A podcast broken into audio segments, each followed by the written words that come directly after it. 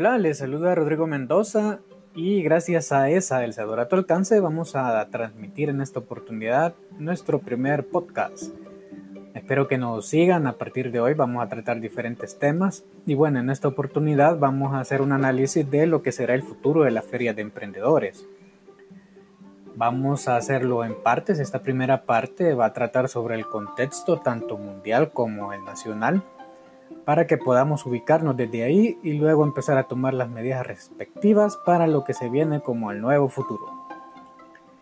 Así que comenzamos. Primero, antes de analizar cuál será el futuro de la feria de emprendedores, debemos de preguntarnos cómo estamos nosotros actualmente, cómo vamos a salir de esta pandemia. Y solo hay dos formas que vamos a salir, sanos pero quebrados o sanos y con dinero. ¿Y esto qué lo va a determinar? Lo va a determinar las acciones que tomamos al inicio de esta crisis. Lo que hagamos actualmente pues ya va a variar muy poco el resultado final. Así que a estas alturas tenemos que ser muy conscientes, nos guste la situación a la que vamos a salir o no, pero tenemos que ser muy conscientes de cómo vamos a salir, en qué grupo vamos a estar. Sanos pero quebrados o sanos y con dinero. Y desde ahí comenzar a elaborar nuestras estrategias. Ahora veamos cómo está el mundo. Bien, hay países que ya han empezado su desconfinamiento, como por ejemplo Italia, también podemos hablar de Nueva Zelanda y de Vietnam. ¿Y qué pasa en estos países? Podemos concluir, si ustedes leen los casos, pueden solicitar también los datos por correo o por WhatsApp. Y encontramos que estos países han comenzado su normalidad, pero con una advertencia muy concreta a toda su población. Han iniciado la apertura económica, pero no así la vida social. Es decir, las medidas de confinamiento siguen, se le sigue diciendo a la gente que permanezca en sus casas y las aglomeraciones siguen prohibidas. Ahora hay otros países como Francia que han extendido su emergencia hasta el 24 de julio o como Brasil que ha fallado en sus políticas y por ejemplo abrió economía en una ciudad que se llama Blumenau y los casos de coronavirus se dispararon en 185%. Eso podemos hablar del escenario mundial. ¿Qué nos deja esto de lección? De que cuando la cuarentena actual se quite en el país, se termine, vamos a entrar a un escenario similar, es decir, se va a abrir la economía, pero no así la vida social, las aglomeraciones de personas, ni esos encuentros a los que estábamos acostumbrados. Por lo tanto, podemos ir viendo cómo no es probable que las ferias que conocíamos como tal vuelvan en un futuro cercano. Ahora los pronósticos mundiales. Bien, la Organización Mundial de la Salud ha dicho que debemos de prepararnos cuando nosotros terminemos la primera ola de contagios para una segunda o incluso una tercera ola de contagios. Eh, nos ha dicho también que no va a desaparecer pronto el virus. Bill Gates dice que no vamos a regresar a la vida normal, que no esperemos que eso pase. Y bueno, la OMS tardó para un ejemplo en dar por terminada la última pandemia H1N1 una cantidad de tiempo de dos años. ¿Cuál es el pronóstico entonces mundial? Que debemos acostumbrarnos a vivir con el virus y a tener una nueva normalidad con el virus entre nosotros. Ahí van dos puntos que debemos tomar en cuenta para ver cómo serán las ferias de emprendedores. ¿Y cuál será la nueva normalidad cuando termine la pandemia en nuestro país?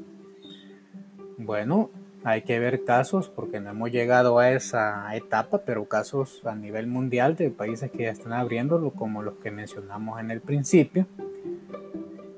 Y por ejemplo, en la vida social, la misma presidenta o primera ministra de Nueva Zelanda, por decirles un ejemplo, se le restringió entrar a un café de su ciudad capital. ¿Por qué? Porque ella misma había puesto medidas de restricción y el local ya estaba demasiado lleno según esas medidas.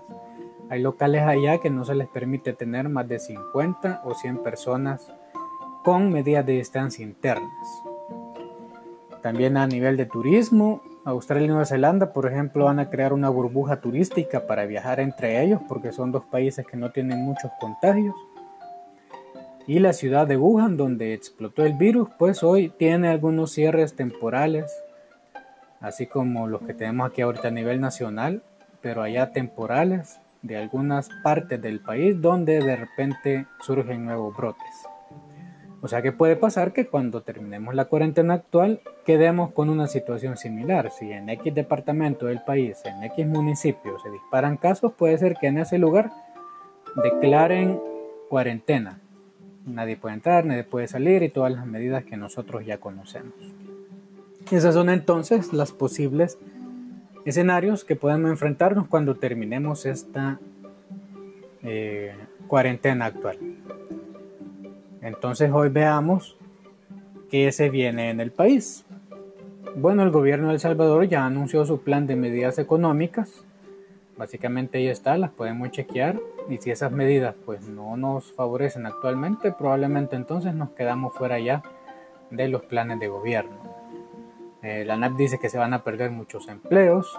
La Universidad de El Salvador ha dicho que el pico máximo de contagios, es decir, el nivel máximo de esta pandemia se va a alcanzar en final de mayo, que va a permanecer hasta mitad de junio y luego se va a empezar a disminuir para tener un agosto y septiembre relativamente normal en cuanto a la nueva realidad. Para tener un caso de cuánto se va a tardar en abrir la economía, la última propuesta de la Asamblea Legislativa, que está todavía en discusión, si va a coincidir con la del Ejecutivo, dice que la reanudación de la economía se va a tardar 120 días. ¿Cuánto es eso? Cuatro meses. Entonces, ese es el contexto actual al cual nos estamos enfrentando. ¿Qué nos permite concluir este contexto?